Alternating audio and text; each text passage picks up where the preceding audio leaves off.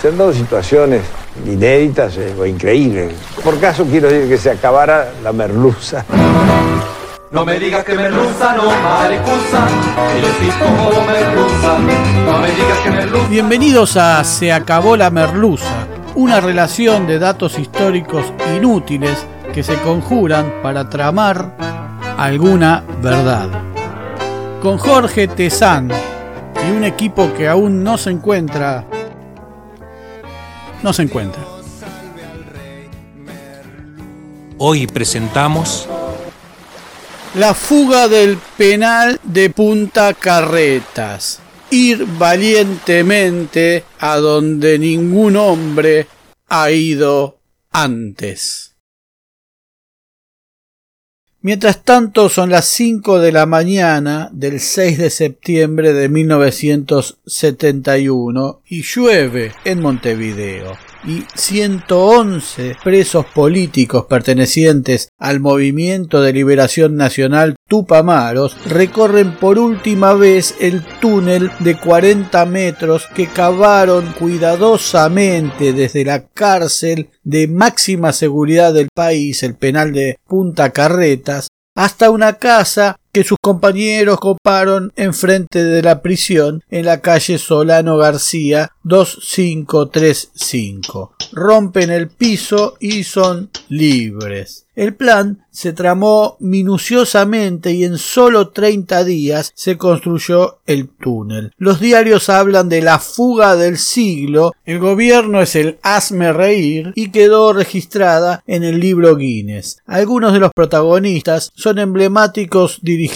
tupamaros muy reconocidos entonces y después también. Raúl Sendik José Pepe Mujica, Eleuterio Fernández Huidobro y Jorge Amílcar Manera Lluveras, un ingeniero civil que fue vital en la construcción del túnel, otro de los presos que también participó en la fuga era el argentino José Luis Nel, miembro de la resistencia peronista y participante del robo al policlínico bancario de Caballito. El penal de Punta Carretas había sido inaugurado en 1915 y contaba con 400 celdas destinadas a alojar presos comunes y de alto riesgo. La cárcel ya había sido escenario de la épica fuga de la carbonería del 18 de marzo de 1931, en la que un grupo de anarquistas porteños excavó un túnel de 50 metros desde un negocio de venta de leña y carbón llamado El Buen Trato, que habían montado como fachada, como tapadera, en la calle Solano García 2539, al lado de la que usaran los tupamaros, hasta llegar a los baños de la prisión para que escaparan los presos. El movimiento de liberación nacional Tupamaros había surgido en 1963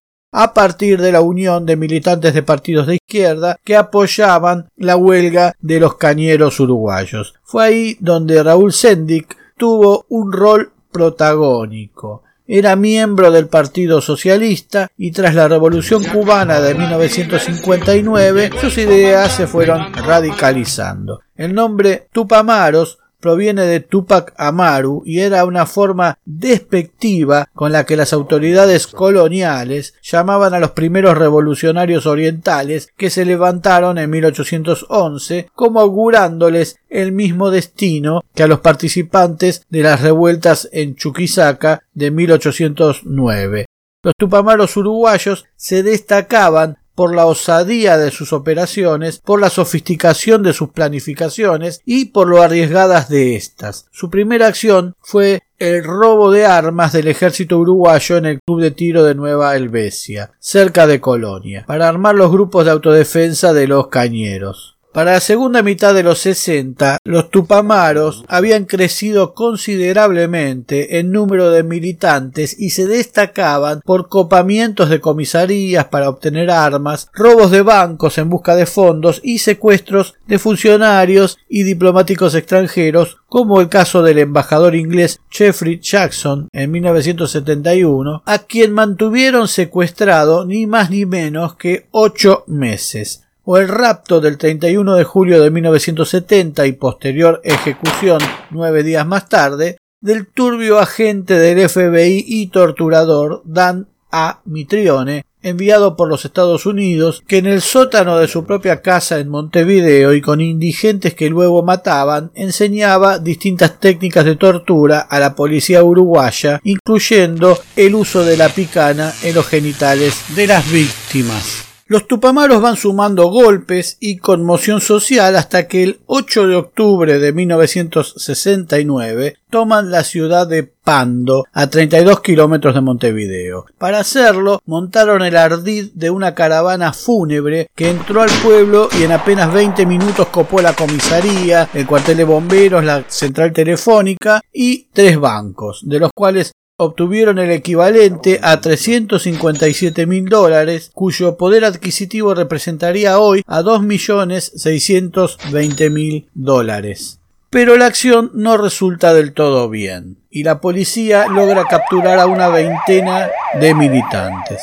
Raúl Sendik logró romper el cerco, pero cayó tiempo después. Los prisioneros empiezan a ser concentrados en el penal de Punta Carretas, considerado de mucha seguridad. Pero lejos de ser la moderna cárcel que había sido construida a principios del siglo XX, el penal de Punta Carretas sobrevivía con su estructura edilicia deteriorada y sus paredes de argamasa, un compuesto de cal, arena y agua de menor consistencia que el cemento, podían horadarse con relativa facilidad. Apenas fueron concentrados en el penal después de las caídas por la toma de Pando, los líderes tupamaros comenzaron a planificar la fuga para retomar la lucha según una consigna común a todas las organizaciones guerrilleras de América Latina. Entonces formaron la comisión Aspirina. Si es Bayer, Eran muy afectos a este tipo de nombres. Integrada la Comisión Aspirina por un reducido grupo para estudiar todas las alternativas posibles de evasión del Se elaboraron dos planes. El primero, llamado Operación Mangangá, fue descartado rápidamente por el tiempo que llevaría su implementación. Consistía en evocar la fuga anarquista y alquilar un local a cuatro cuadras de Punta Carretas y desde allí cavar un túnel hasta las celdas. Se intentó el segundo plan, la Operación Gallo, que solo permitiría la fuga de unos 10 combatientes, pero fracasó. Un comando de Tupamaros cavó un túnel desde afuera hacia la cloaca que pasaba cerca del penal y allí armó una base con herramientas, bolsas de dormir y municiones para desde ese punto ampliar el túnel hacia el penal. Sin embargo, una inundación, el río está a dos o tres cuadras, arrasó con todos los elementos que había en la base y las bolsas de dormir aparecieron flotando en la superficie. Este fracaso estuvo a punto de cancelar cualquier otra posibilidad de fuga. El gobierno uruguayo empezó a planificar el traslado de los detenidos a la cárcel de la isla de Flores, un antiguo confinamiento para enfermos de tuberculosis ubicado en el medio del río de la Plata y que tiene un par de islotes, una isla más grande, etc. Y allí estaban construyendo unas celdas y desde allí sería imposible la fuga. A los tupamaros presos les quedaba poco tiempo. Fue entonces cuando se plantearon la pregunta que daría nombre a la operación abuso. ¿Y si lo hacemos desde adentro? Como primer paso, usando elementos muy precarios, como cubiertos, alambres y herramientas fabricadas por ellos mismos, abrirían boquetes en las paredes de cada celda para armar un pasillo que intercomunicaría todas las celdas del primero, segundo y tercer piso y que los llevaría hasta la última celda de cada planta, en donde abrirían dos agujeros en el piso para deslizarse hacia la planta inmediatamente inferior, o sea, la planta baja, hasta llegar a la última celda de esa planta, desde donde habría que cavar un túnel de 40 metros por debajo del muro de la cárcel y de la calle, hasta llegar a una casa ubicada en la vereda de enfrente.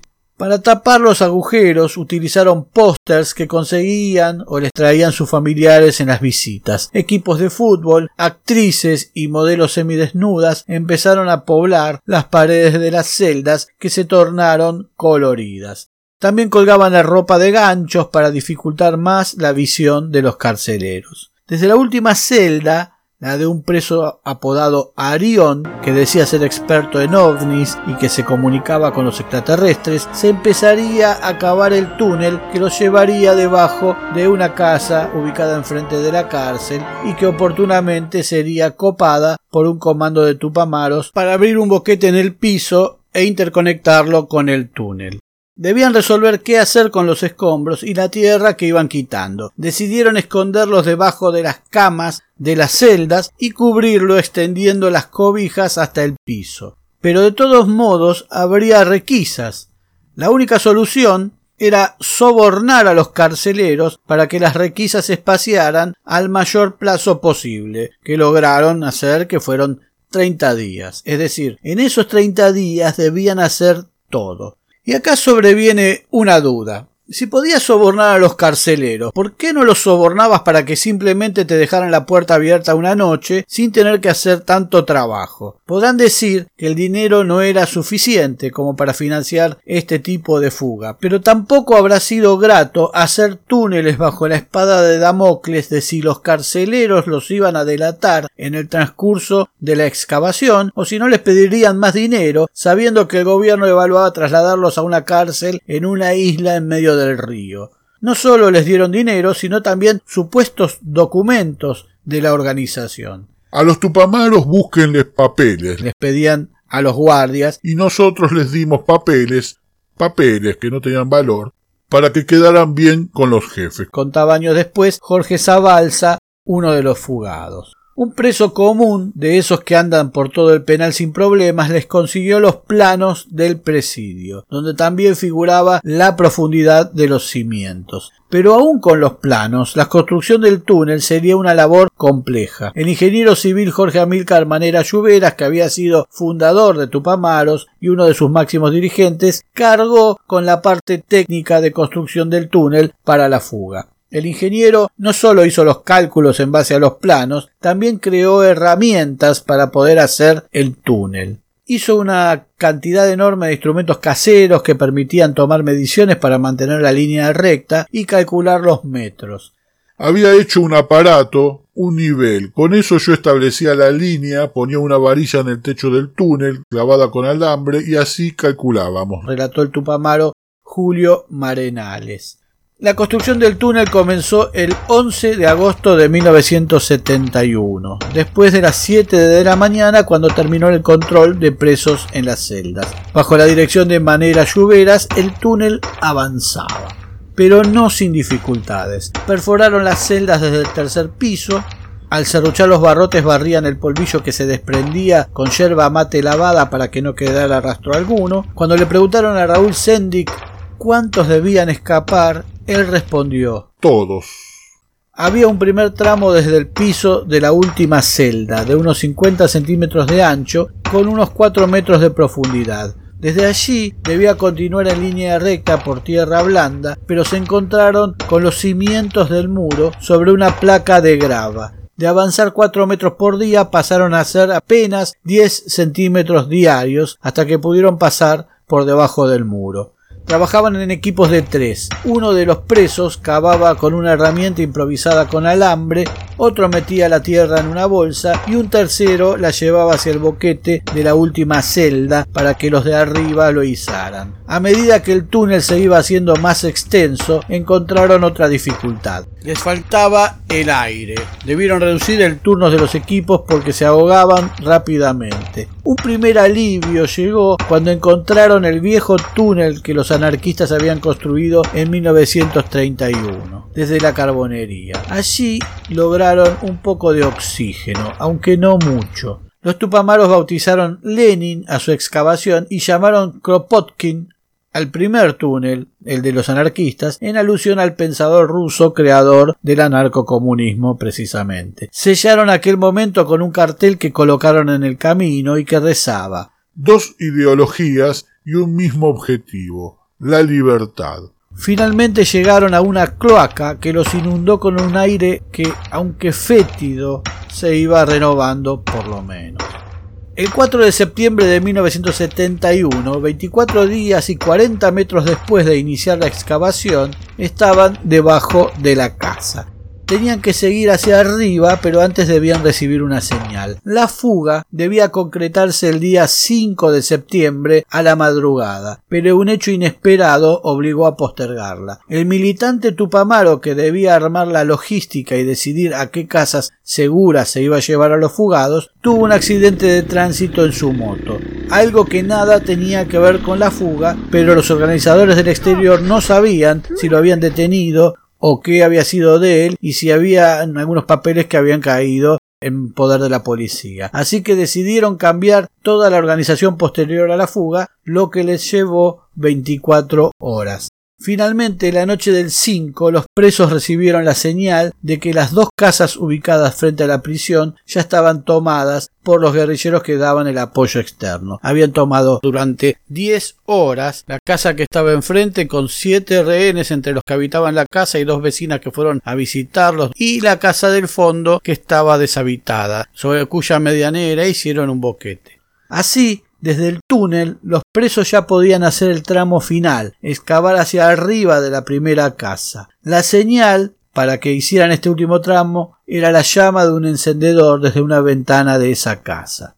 Mientras tanto, en las horas decisivas en que se producía la fuga, los tupamaros montaron la Operación Tero, fue un operativo de distracción en los barrios Cerro y La Teja. Varios ómnibus y autos fueron incendiados allí y decenas de patrulleros policiales que acudieron quedaron con sus neumáticos inutilizados por Clavos Miguelito. Uno de los integrantes del comando que había tomado la casa estaba escuchando con un estetoscopio y pudo ubicar el lugar exacto desde donde sacaban la tierra desde abajo. Recién entonces, desde arriba, desde la casa, abrieron el boquete que debía coincidir con el agujero que abrían desde abajo. De a uno, 111 presos fueron izados a través del agujero. Una vez en la primera casa, pasaban a la segunda que estaba a los fondos de la primera, sobre la calle Joaquín Núñez, donde se cambiaban la ropa y recibían armas y dinero. Los máximos dirigentes se fueron rápidamente en dos autos. El resto de los evadidos se distribuyeron en dos camiones que los fueron dejando en lugares ya establecidos en distintos lugares de la ciudad, donde los esperaban autos para llevarlos a casas seguras. En el penal se enteraron de la fuga recién a la hora del recuento, a la mañana siguiente. Tan sigiloso fue todo, tan preciso el mecanismo de relojería para lograr la libertad.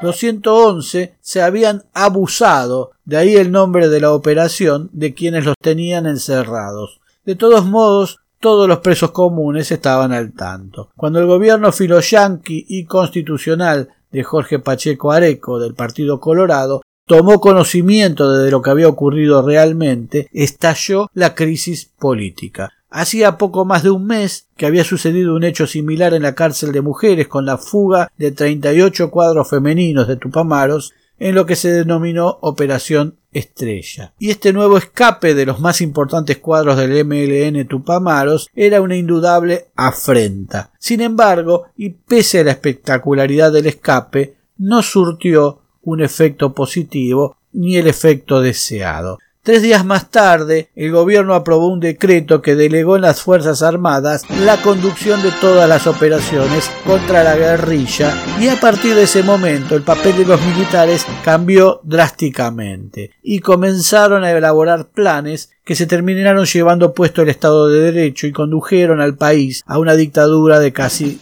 12 años, de 1973 a 1985. Durante el transcurso del año 1972, durante la presidencia de Juan María Bordaveri Arocena del Partido Colorado, la mayoría de los fugitivos fueron recapturados. El 14 de abril cayó Eleuterio Fernández Huidobro, detenido en la casa del escribano y periodista Luis Martirena, muerto allí por el ejército junto a su mujer Bet Jiménez. En septiembre, Raúl Sendik fue capturado tras ser herido en el rostro en un enfrentamiento con los fusileros navales en la ciudad vieja de Montevideo. Manera Lluveras y Pepe Mujica corrieron la misma suerte. Todos padecieron atroces condiciones carcelarias, aislamiento en celdas mínimas, vejaciones y malos tratos en diversos cuarteles del país. Los militares invirtieron la lógica y los mantuvieron presos en calidad de rehenes y serían ejecutados si los tupamaros, que estaban prácticamente desmantelados, retomaban la lucha armada. Fueron víctimas de un vacío legal absoluto, ya que ni siquiera fueron juzgados ni se les formularon cargos. Un fantasma legal. Su detención extrajudicial podía considerarse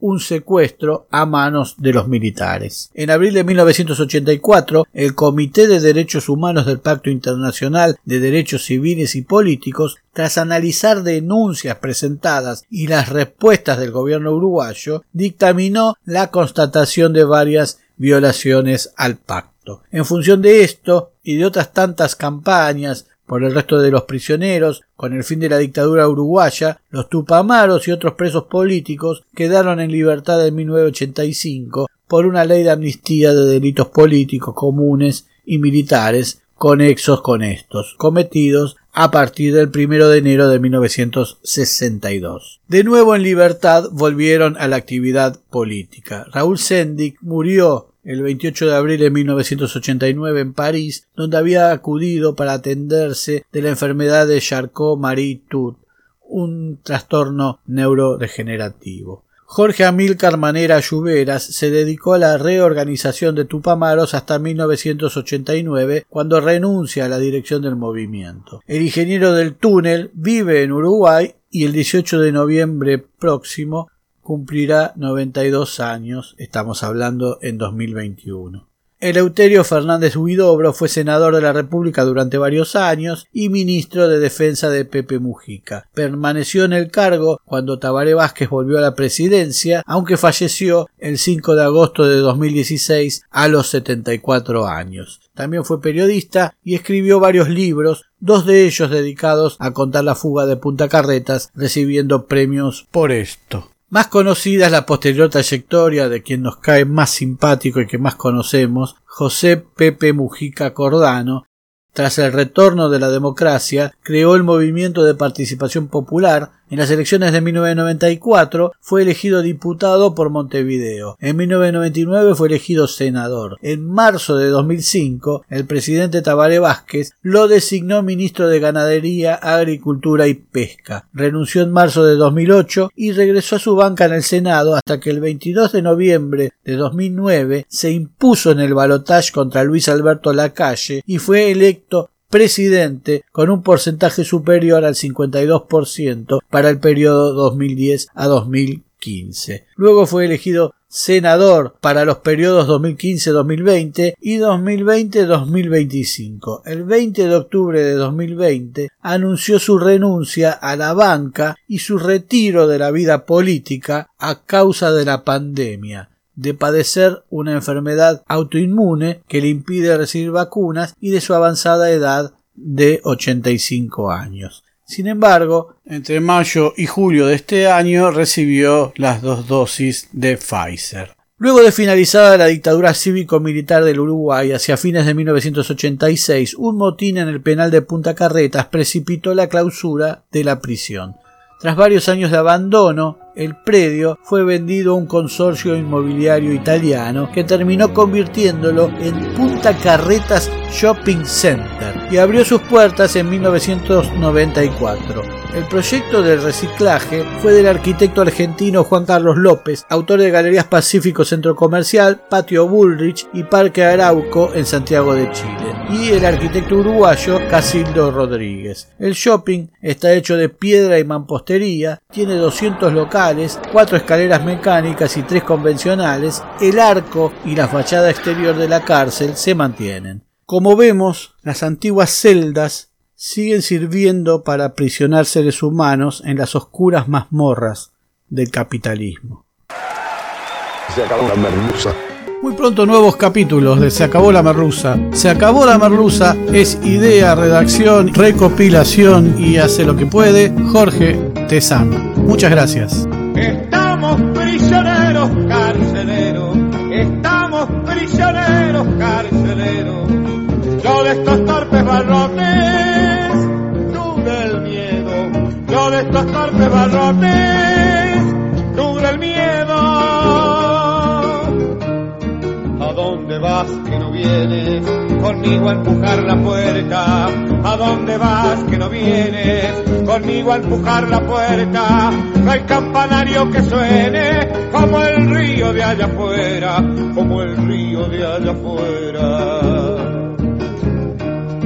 como el que se prende fuego, andan los presos del miedo, como el que se prende fuego, andan los presos del miedo, de nada vale que No olvides de seguirnos en las plataformas, poner like, suscribirte, campanita y todo lo que la red social admita. Hasta pronto. Estamos prisioneros carceleros, estamos prisioneros carceleros. Yo de estos torpes barrotes